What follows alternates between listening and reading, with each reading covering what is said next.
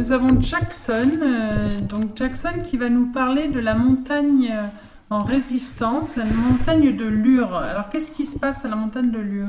J'avais fait une intervention, enfin je, disons le collectif Elzéar, euh, que je représente aujourd'hui, Lure en résistance, avait déjà fait une interview avec toi.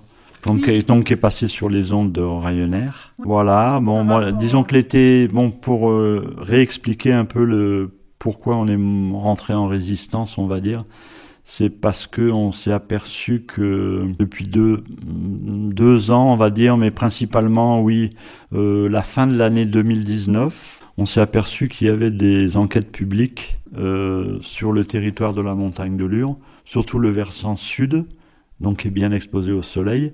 Il y a des communes donc on- qui sont démarchées par des entreprises multinationales de l'énergie qui veulent installer des centrales photovoltaïques au sol sur le territoire sur les communes. Ça, c'est que déjà la région sud, euh, c'est la plus ensoleillée de France, donc ça, ça intéresse les, les multinationales parce qu'elles savent que là, il y aura une production importante d'électricité qui qui est garantie, on peut dire. Et donc, il y avait eu déjà des tentatives en 2017 de ces mêmes euh, sociétés, c'était les mêmes. C'était NJ, c'était RES, c'était Boralec qui avaient fait des tentatives auprès des communes pour installer de, de l'éolien. Et à Il l'époque, a ils avaient. Oui, il y a parce eu que- des démarches, mais il y a eu beaucoup de résistance. Voilà. Et il y a le plateau d'Albion, je crois. Euh, le plateau d'Albion. Et à l'époque, en 2010, c'était surtout, il y avait une association qui s'est créée euh, à cette occasion-là, qui s'appelle Amilure, qui existe encore, hein, qui, qui continue à militer contre. Ils avaient réussi à repousser ces projets euh, pour toutes sortes de raisons, des raisons, des raisons euh, militaires, on va dire, c'est que il y a encore des, résidus de la présence des militaires sur le plateau d'Albion. Ils ont encore des, espèces de sismographes ou des, trucs qui enregistrent des, des vibrations et ça les aurait dérangés. Euh, ça, c'était un argument, je crois. Et il y avait, ils ont trouvé aussi de l'aigle royal sur le secteur du, euh, du plateau d'Albion. Donc, ça a été retoqué en partie à cause de ça. Peut-être à cause d'autres raisons aussi que moi, j'ignore en tout cas. Et maintenant, donc, ils reviennent à la charge avec des, des projets photovoltaïques. Voilà, on peut dire c'est depuis la vallée de la Durance, depuis Sisteron jusqu'à euh, jusqu'à Saudena, euh, oui, Sceaux, Roves du Bion, tout, les Omergues, Rodortier, Banon, euh, euh, Simiane, La Rotonde, euh, toutes les communes, il y a plein de communes. Après, en allant plus vers la Durance, c'est Malfougas, c'est Châteauneuf-Val-Saint-Donat, c'est Cruis, où il y a un projet qui est en route, euh, mais qui est pour l'instant au tribunal administratif, comme ongle. Hmm. L'Aimé et Valençol, c'est déjà cuit. C'est déjà cuit. C'est euh, le ch- plus grand parc au mai de France. Oui, après il y a euh, une commune voisine Gréoux-les-Bains où il y a aussi des, je sais pas combien de, plus de 100 hectares de panneaux solaires. Sur Vinon aussi. Enfin tout ça, là ils ont cartonné.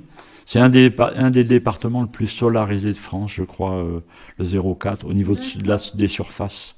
Agricole. Ouais, ben Ouais. c'est principalement des surfaces agricoles ou des forêts Ouais.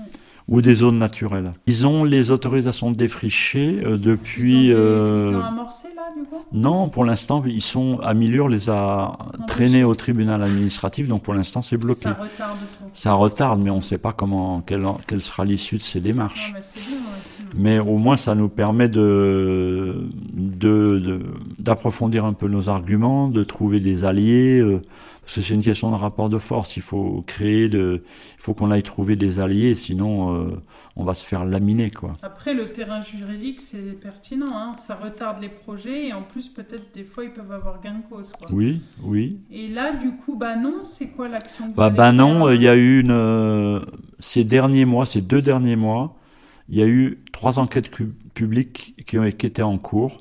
Il y avait Aubignosc, il y avait Banon, c'était d'abord Banon, après Aubignosc. Alors les deux sont ficelés, c'est-à-dire l'enquête publique est terminée, mais l'avis n'est pas encore donné. Et maintenant c'est Rodortier, Ah. euh, qui, est de- qui aurait dû être terminé euh, l'enquête publique le 10 mai.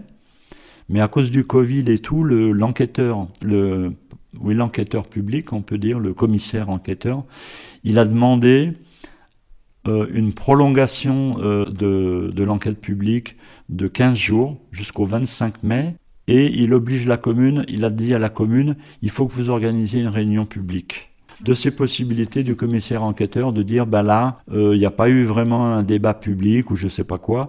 Donc il a demandé à la commune d'organiser. Donc le mercredi je crois ce mercredi ou le mercredi prochain j'ai pas en, en, tête la date exacte il y aura une réunion publique à Redortier à à 16h, je crois, ou 17h. Redortier, c'est très peu peuplé, il n'y a, quasiment pas d'urbanisation. Il y a 80 habitants, ah, ben il n'y a pas vraiment un, bourg habité. Et donc là, il s'agit de. C'est une enquête publique, mais qui concerne. C'est pas une vraie enquête publique c'est, je, peux vous expliquer un peu plus, c'est, voilà, c'est si, c'est une enquête publique qui va porter sur l'élaboration de la carte communale. Vous savez, il y a une loi qui est passée au mois d'octobre, qui s'appelle la loi ASAP. C'est euh, accélération et simplification de l'action publique, qui donne des pouvoirs de plus en plus larges aux préfets principalement, euh, de, ah de, contourner les, les obligations euh, au niveau de l'environnement ou les barrières. Ça fait sauter les barrières si le préfet le veut. Euh, par rapport aux enquêtes qui doivent être menées sur l'environnement, sur les impacts sur l'eau, les impacts sur l'urbanisation. En tenir compte, pour Ongle, ils n'ont pas du tout tenu compte des avis qui étaient majoritairement exprimés contre le projet. Euh, donc les, toutes les enquêtes sur Rodortier, sur Banon, et euh, sur Aubignosc, moi je me fais pas beaucoup d'illusions. Euh, les enquêtes publiques, c'est du pipeau. Pour, le, ce qui est de l'environnement, tu as les MRAE, les missions régionales euh, et si il y a Natura 2000, il y a aussi ça Bon, il y a les zones protégées, les SNIEF, les zones Natura 2000, mais la plupart du temps, c'est pas dans, dans ces zones-là, parce que les opérateurs, ils sont pas fous, ils éliminent euh, les obstacles en disant là, on peut pas y aller, là, on peut pas y aller, là, c'est pas protégé, on va essayer d'y aller. Et puis là, les terrains sont plats, donc pour nous, c'est toujours des projets sur des terres communales. Il y a aussi des, sur le Contadour, il y a des projets, c'est des terres privées aussi. Parce que là, on peut dire sur le massif de Lure, Bon, il y a quand même beaucoup de terrains communaux, sur, pas sur toutes les communes, mais euh, sur Ongle, sur Saint-Étienne, je crois, sur Cruis. Il y a d'autres communes où, il y a moins d'espaces communaux ou domaniaux, euh, mais majoritairement, c'est quand même de la forêt privée. Hmm. Mais par exemple, pour ce qui est de d'Ongle, c'était des terrains communaux. Euh, Rodortier, euh, c'est des terrains communaux. Aubignosc, c'est des terrains communaux. Euh, Cruis, c'est des terrains communaux. Majoritairement ça. Voilà. Et donc, du coup, là, euh, le dimanche 23 mai, vous vous retrouvez à Banon et vous allez faire quoi Voilà, donc à Banon, euh, bah, l'enquête publique est terminée. Euh, l'année dernière, on, avait fait, on avait réussi à faire pendant l'été un événement à Cruis, un événement Qui a eu beaucoup à, de succès d'ailleurs. À Ongle, Cruis, j'y étais pas, mais à Ongle, il y avait vachement de monde, il y avait plein d'interventions, il, y avait des prestations théâtrales, il y avait des expositions. Non, non, c'était très chouette. Mm.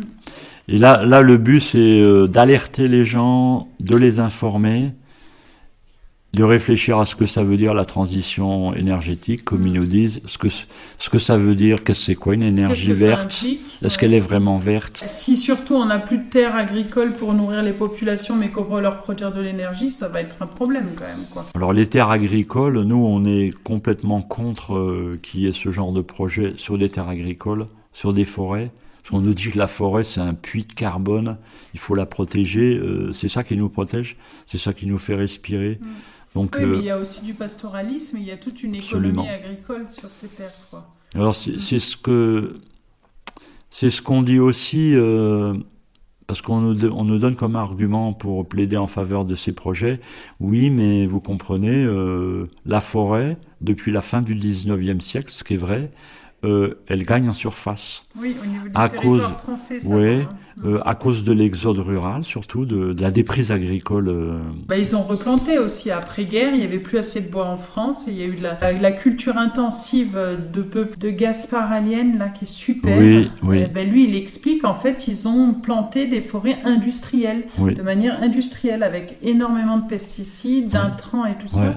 Et ça a été catastrophique. Hein, la culture du bois dans, en France parce qu'en fait ça poussait beaucoup plus vite le pain et donc du coup ça permettait d'être coupé. Plus tôt, plus vite, oui. Il y a eu ça Alors le problème de, de ces plantations, c'est actuellement on voit ce que ça donne. Les pins, les épicéas, ils sont tous malades dans le nord de l'Europe, pas seulement en France. Les incendies, oui, euh, surtout dans surtout dans nos pays. Tous les résineux. Ouais. Et puis même au niveau de notre département ou des forêts alpines, de, disons plutôt de climat méditerranéen, euh, les deux essences principales qui sont le pin sylvestre et même le chêne, ils sont impactés très fortement. Le changement climatique, on va dire. Mm. Donc ça les affaiblit à cause des sécheresses, des canicules. Euh, donc ça les affaiblit, ça veut dire qu'il y a des parasites qui commencent à se développer. Donc même là, ils n'ont pas vraiment d'alternative. Euh, euh, actuellement, il y a le gouvernement qui a mis sur la table pour, euh, pour travailler sur la forêt. Il a mis 100 milliards, je crois, pour euh, certains projets mais ça va être surtout pour la forêt, je sais plus combien c'est, c'est pas 100 milliards, c'est, c'est beaucoup moins, mais euh, c'est de l'argent qui va être d'abord mis dans le reboisement en résineux et pas à n'importe qui. Euh, il faudra faire des coopératives, regrouper des propriétaires, et c'est eux qui auront le.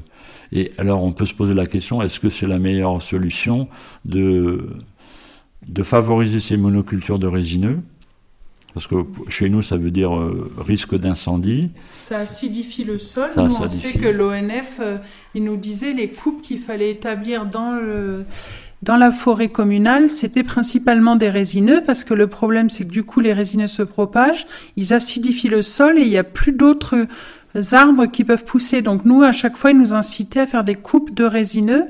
Il y a aussi un autre problème avec les résineux, c'est que, comme on l'a dit, il y a les incendies, des facteurs aggravants aussi, euh, c'est les brasiers, hein, faut, faut pas se voiler la face par rapport à ça.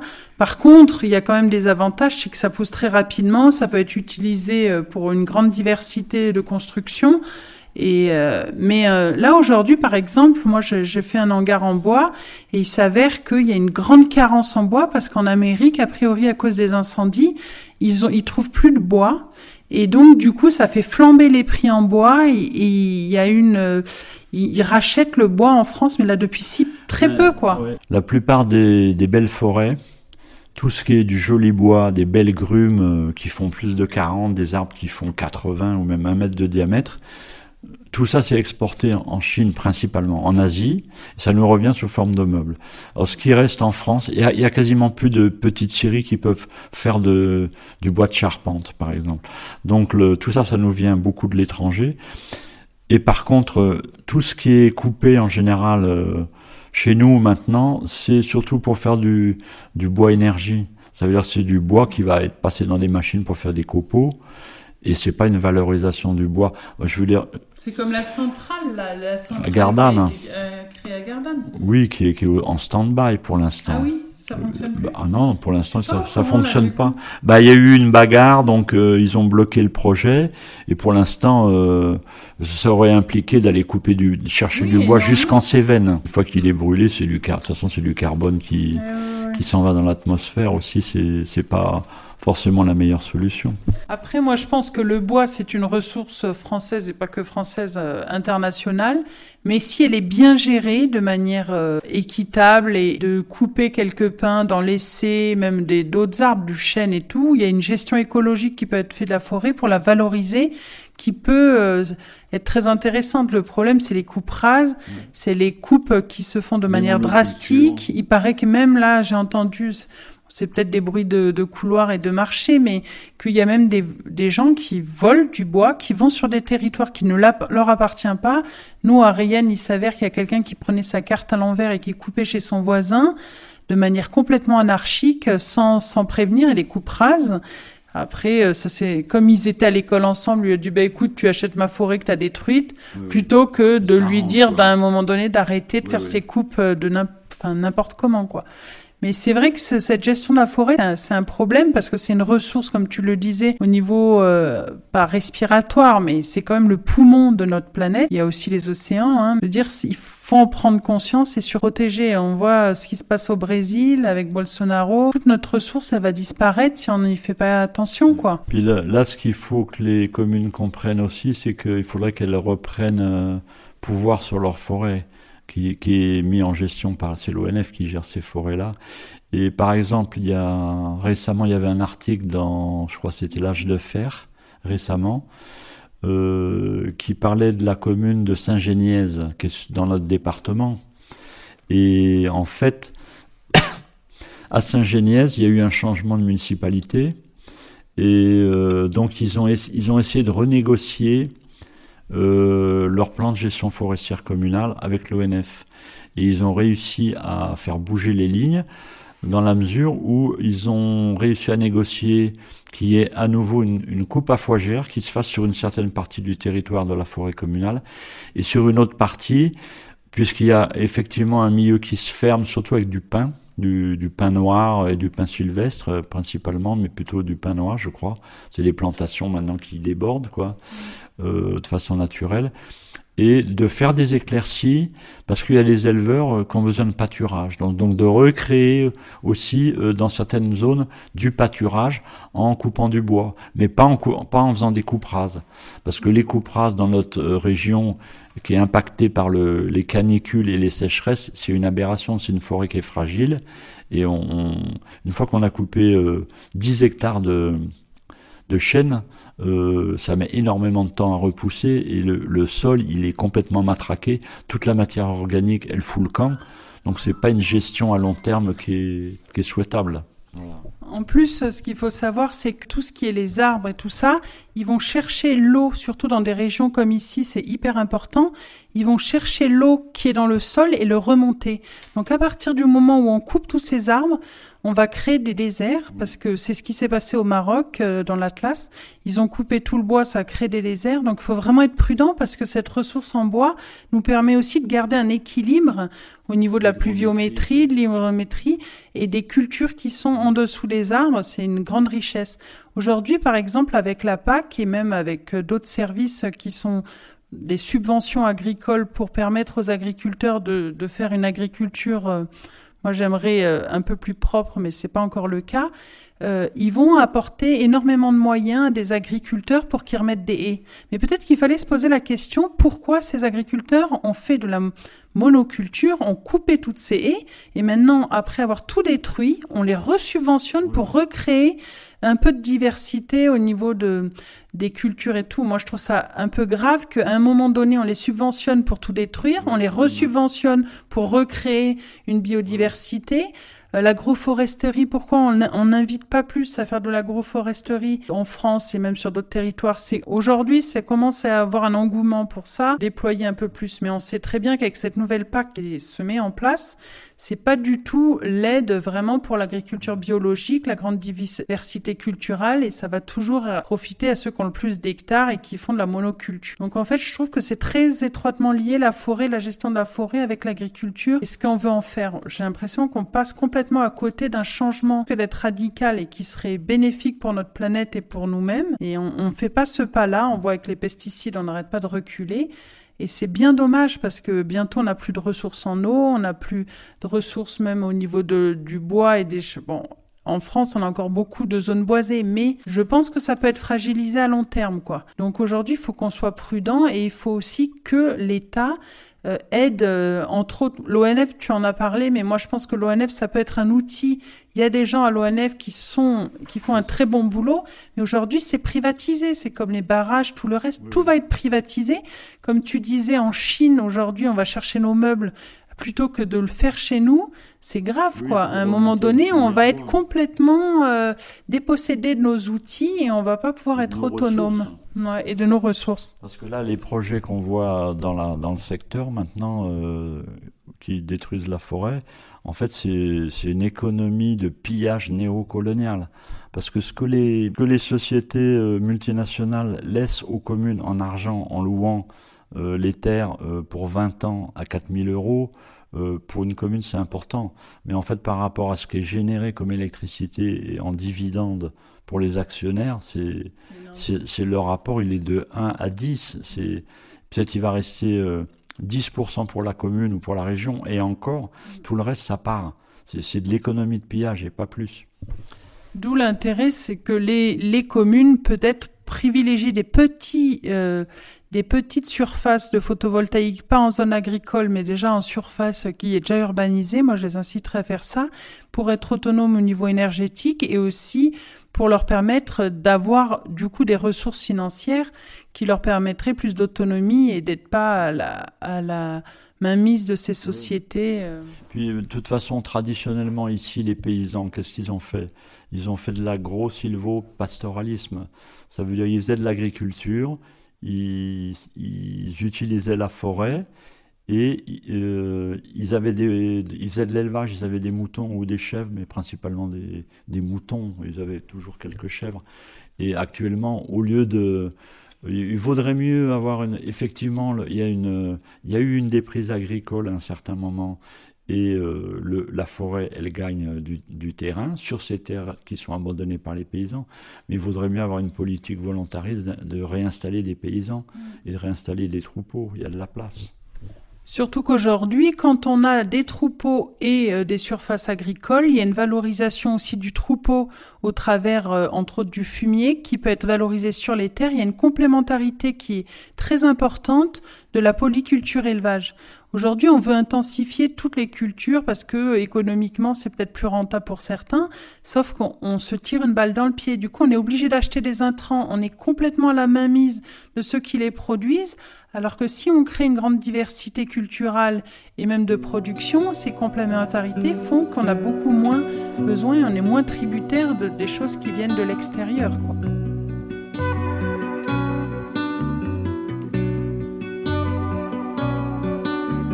Oye comenzó a llover, comenzó a llover. Cada gota que caerá hará que te ame más.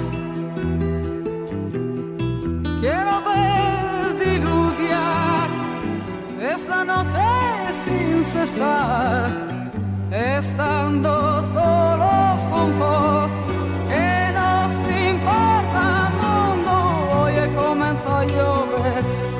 svoj opet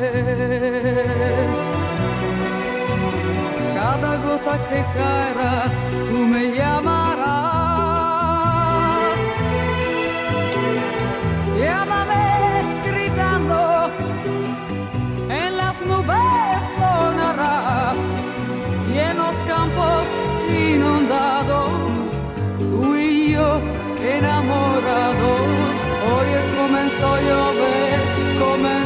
comenzó a llover.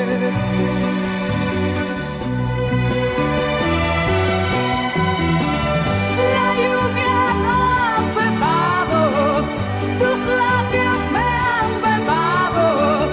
Yo quiero una eternidad, quisiera que siempre yo quiera.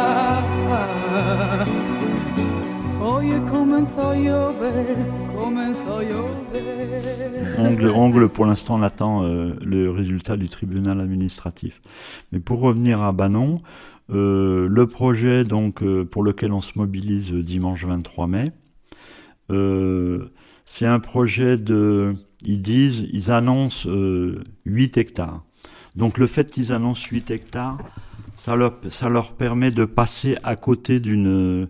Ça va être une simple consultation parce que ils, ils, disent bon la mise à disposition du public de dossiers de demande d'autorisation de défrichement euh, il porte sur une surface inférieure à 10 hectares, donc cette demande n'est pas soumise à enquête publique, mais simplement à consultation du public.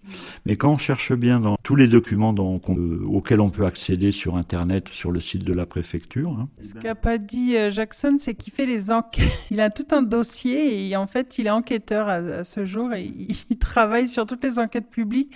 Il recense toutes les anomalies. En fait, si vous avez besoin d'un juriste, il est là. Hein. Pas vraiment le cas parce que en plus c'est un boulot de fou, parce que tu as un document, déjà nous, dans le coin où on est, on a un accès à Internet qui est complètement nul. Donc si tu veux charger un document qui fait 250 pages, déjà il te faut euh, te lever à 6 heures le matin pour y arriver. Et une fois que tu l'as chargé, il faut que tu l'étudies, t'en as encore, t'en as au moins pour trois jours à, essayer de comprendre de quoi il s'agit, tu vois, et de peut-être de trouver quelques failles ou des choses qui te paraissent aberrantes. Et donc, si tu fais un peu des recherches dans leurs documents, euh, c'est pas un projet de 8 hectares qui, qui, est concerné par du défrichage, parce qu'ils n'ont pas pris en compte tous les chemins qui existent déjà, ou qui doivent créer, et, qui doivent agrandir, qui doivent défricher sur les bords pour, euh, à cause des risques d'incendie. Et ils doivent tenir compte des OLD, c'est les obligations légales de débroussaillage. Ça veut dire autour de chaque parcelle qui va être euh, plantée en photovoltaïque, il faut qu'ils fassent euh, un défrichage de, de 50 mètres tout autour. Donc comme ils ont, c'est un projet qui se décline en quatre modules séparés, ils sont à chaque fois obligés de faire une. Donc à la fin, tu arrives à, presque 40 hectares. Mais ça, ils le, le disent pas vraiment dans l'enquête. Donc euh, déjà là-dessus, on peut dire euh, ils, ont encore du boulot à faire euh, avant de donner des autorisations. Mais sauf que maintenant, je te disais avec la loi ASAP, les dérogations sont données de façon de plus en plus facile.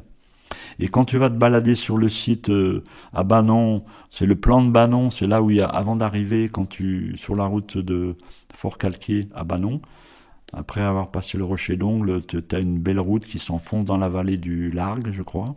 Euh, quand tu arrives euh, juste à la sortie de ce défilé, que tu arrives dans la plaine de Banon avant de, de monter sur Banon, tu as une petite chapelle sur la droite que tu aperçois en hauteur, et ben c'est là qu'ils veulent faire ça.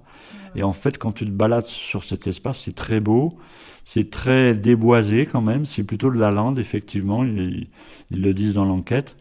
Mais sauf qu'avant, c'était des, des terrains de pâturage idéal. Il y a beaucoup d'herbes, c'est splendide. Et euh, c'est des, des terrains il faut absolument les garder euh, comme, comme pâturage parce qu'il y a de la place pour des éleveurs. Il faut installer des éleveurs, c'est tout. Il ne faut pas installer des panneaux solaires. Mais par rapport à ce que tu as dit, c'est quand même assez grave. Ça veut dire qu'ils disent qu'ils vont défricher une certaine surface, mais elle n'est pas du tout adéquate parce qu'il y a un périmètre de protection autour qui n'est pas respecté. Donc en fait, Là, au niveau juridique, c'est quand même grave, quoi. Le préfet, il va valider un dossier, sachant qu'il y a des anomalies qui sont quand même, toi, tu les as pointées, assez fulgurantes, quoi. Est-ce que, du coup, là, il travaille dessus aussi, euh, Lure... Euh... Amilure, euh, parce que peut-être que ça peut être attaqué au niveau juridique, là. Bien sûr, tu peux, tu peux sûrement attaquer, mais il faut avoir des bons, il faut avoir déjà les moyens. attaquer au tribunal administratif, ça coûte, je crois, 3000 euros chaque projet, donc euh, on a répertorié au moins 18 ou 20 projets. Alors tu imagines euh, le, paquet d'euros qu'il faut pour euh, s'opposer à tout ça. Donc s'il faut le faire, on va essayer de le faire sur certains sur certains projets, mais il faut, faut trouver de l'argent. Il faut des très bons avocats aussi. Si tu veux, l'avocat, le, le, tu, tu lui donnes tous les éléments que tu as. Lui, il, a aussi les moyens de trouver d'autres éléments. Mm. Puis il va t'expliquer sous quel angle tu as des chances peut-être de, de, les faire reculer, sur quel point tu as peu de chances de les faire reculer. Donc le, travail des avocats, je pense qu'il est incontournable. Mm. Moi, j'y connais rien. Je découvre ça depuis deux ans parce que je trouve ça tellement euh, monstrueux, quoi, que euh, on essaie de, se bouger le cul. voilà. Du coup, là, euh, peut-être que tu peux euh, en venir du coup au sujet là de Banon. Ça veut dire que là, vous allez faire une action le 23 mai. Quoi exactement Un peu comme on a fait euh, les autres fois, sauf que là, on a décidé plutôt de, de commencer par un pique-nique partagé à midi, en espérant qu'il fera beau qu'il n'y aura pas trop de Mistral. Ni de pluie, parce qu'aujourd'hui, on a une pluviométrie qui est assez abondante. On est content parce que tout l'hiver, il n'a pas plu. Et là, il s'avère qu'il pleut de manière euh, assez euh, constante. Donc, on est très content. Les ruisseaux coulent. Enfin, on les a tellement attendus, ces ruisseaux qui coulent. Ça nous fait des réserves pour l'été. On va pas, on va pas se plaindre de la pluie, ça c'est sûr. Donc, euh, on a décidé de, donc on préparera des stands, nous, dans la, dans la matinée et on demande aux gens d'amener un pique-nique euh, tiré du sac qu'on va partager. Euh, pendant ce pique-nique, donc euh, à partir de midi, on aura le temps de discuter un peu avec les gens. Ils pourront voir un peu les stands qui seront là. Euh, il y aura un peu. Ben, ça va être un peu de la documentation sur ces projets, euh, de l'info kiosque. Il y a quelques associations qui seront là pour nous soutenir, la FNO, des, des associations comme ça, la Ligue des Oiseaux, France Nature. France Nature Environnement, oui, oui. c'est LPO, là, c'est la Ligue de protection des oiseaux. Moi, j'y perds un peu mon latin dans tout ça. Euh, à Milur, je sais pas s'ils seront là, mais ils y seront de cœur, je pense, même s'ils sont pas là. C'est la ludothèque. Ils ont, ils étaient là dans, dans nos deux. Ouais, ils vont faire des nichoirs avec les enfants. Euh, il y aura des choses comme ça. Et à partir de 15 heures, il y aura un conteur de Banon qui va lire des textes de Jean Giono sur la montagne de Lure. Et aussi, je crois qu'il... L'homme qui plantait des arbres, il va pas... Euh, on lui avait proposé, effectivement, mais là, il, a des textes euh, que Giono a écrits sur la montagne de Lure. Ah, super. Voilà, celui qu'on le laisse choisir les textes, en fait. Mm. Et euh, il voulait aussi lire un texte de Giono qui est pas très connu, qui est très court, sur Cadarache. Donc ça veut dire en fait sur, sur Serponçon, parce que Giono il a fait un, comment dire, un scénario qui s'appelle L'eau vive, euh, où il y a un film qui a été tiré de ça au moment de la mise en eau du barrage, où les gens s'enferment dans leur cave pour euh, euh, pour être noyés par le barrage et tout ça. Le, quel barrage de Serponçon Oui, le barrage de Serponçon. Ah. Donc c'était dans les années 50, 55, 56, je ne sais plus exactement. Il y en a qui se sont enfermés dans leur maison Ça, dans le film, oui, tu ah. vois effectivement des gens, mais je pense qu'il y en a qui étaient prêts à le faire, ouais. Ah ouais. oui, oui, parce qu'ils ont quand même noyé pas mal de maisons. Eh c'est quand même, pendant longtemps, ça a été un des plus grands le plus grand barrage d'Europe. Ah le plus grand lac. Le plus grand lac. Ah oui. D'ailleurs, il y avait une manifestation, c'était dimanche dernier, qui était, voilà, qui était, non, le samedi, c'était, nous on y était, il y avait beaucoup de monde, c'était vraiment, il faisait un temps superbe. Et ils avaient une grande pancarte, une grande banderole qui faisait 250 mètres de long, où c'est marqué, quand tout sera privé, on sera privé de tout. Et ça, c'est assez fort comme slogan. Donc, pour revenir au programme du dimanche 23, sur le site du plan de Banon, euh, à la chapelle Notre-Dame des Anges, qui est balisée. Donc après, c'est lecture de textes de Jean Giono, il y aura un spectacle de théâtre. Et après, on va faire un débat, un échange avec les gens qui sont là. Euh, un peu sur trois thèmes, on va dire, sur euh, d'abord sur le côté naturaliste, environnement, tous les impacts que ça va avoir sur la zone. Et euh, non, Laurence sera pas là, donc on il y aura Pascal, Pascal Menon, qui est bûcheron, qui connaît bien la montagne de Lure. Il y aura aussi, je ne sais plus comment elle s'appelle, qui distille dans le coin là. Et puis il y aura après un volet euh, sur l'énergie photovoltaïque, euh, la transition énergétique, c'est quoi ces histoires, qu'est-ce qui nous racontent? Les énergies vertes, c'est quoi, l'impact que ça a aussi sur l'environnement. Euh. et ensuite, il y aura un débat un peu plutôt sur le, sur le volet démocratique, parce qu'il y a une opacité là-dessus. Si tu t'y intéresses pas de près, tu te retrouves devant une enquête publique où tu comprends rien. Et donc, tu as, du mal à te faire un avis. Et les gens sont pas prévenus. C'est des projets qui sont dans les tiroirs souvent depuis. Euh, Cruis, c'est dans, les, dans les tiroirs déjà depuis plus de dix ans, par exemple. Banon, c'était.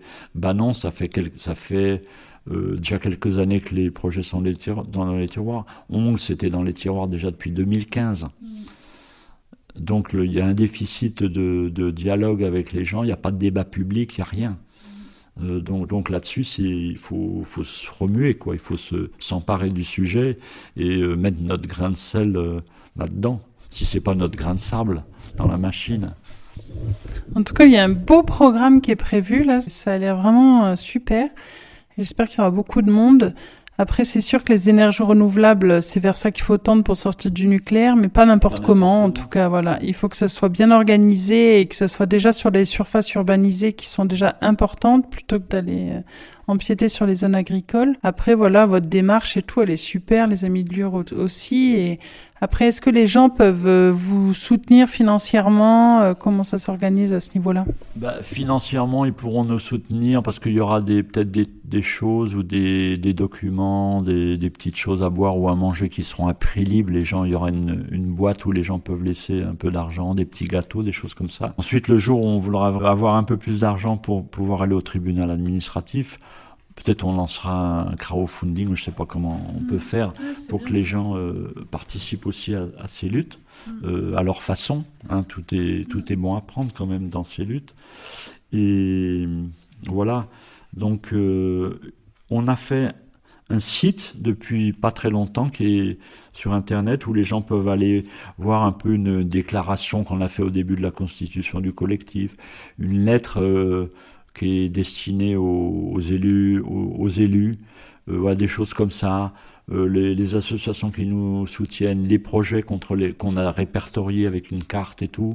Il y a bon, c'est un site qui est qu'on a lancé il n'y a pas très longtemps, donc il n'est pas encore complet, il n'est pas parfait, euh, c'est un truc d'amateur quand même, on n'est pas des, pros. Donc je vais quand même le donner, le site, si les gens veulent aller voir un peu ce qui se trame de ce côté-là. C'est donc euh, en résistance d'un seul mot, en minuscule, .fr. Ensuite, euh, s'ils veulent nous envoyer un mail, eh ben, on a une boîte mail. C'est résistance-pv-lure protonmail.com.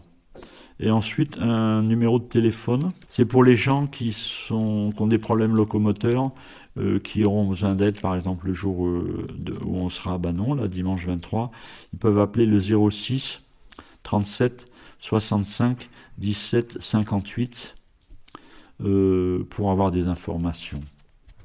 Moi, j'essaierai de remettre euh, du coup ces indications dans l'émission. En tout cas, merci euh, pour toutes ces informations, Jackson, et pourvu que la lutte fonctionne. Et vous allez planter des arbres aussi. J'ai oublié la fin de la journée, vers 17h30, donc après le débat.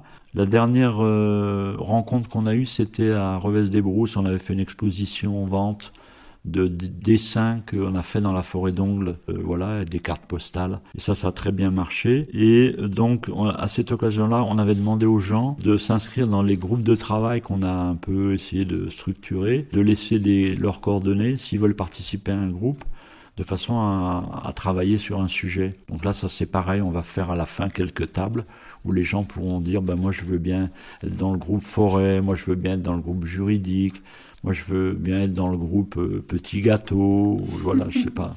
Balade, organisation de balade. Photovoltaïque, moi je, j'en connais un rayon sur le photovoltaïque, ça m'intéresse de, de, vous aider là-dessus. Et donc on va effectivement planter un ou deux arbres et se balader un peu sur le lieu avant de, avant de rentrer à la maison. Ben, merci beaucoup, beau planning. Merci à toi Louise. Au revoir.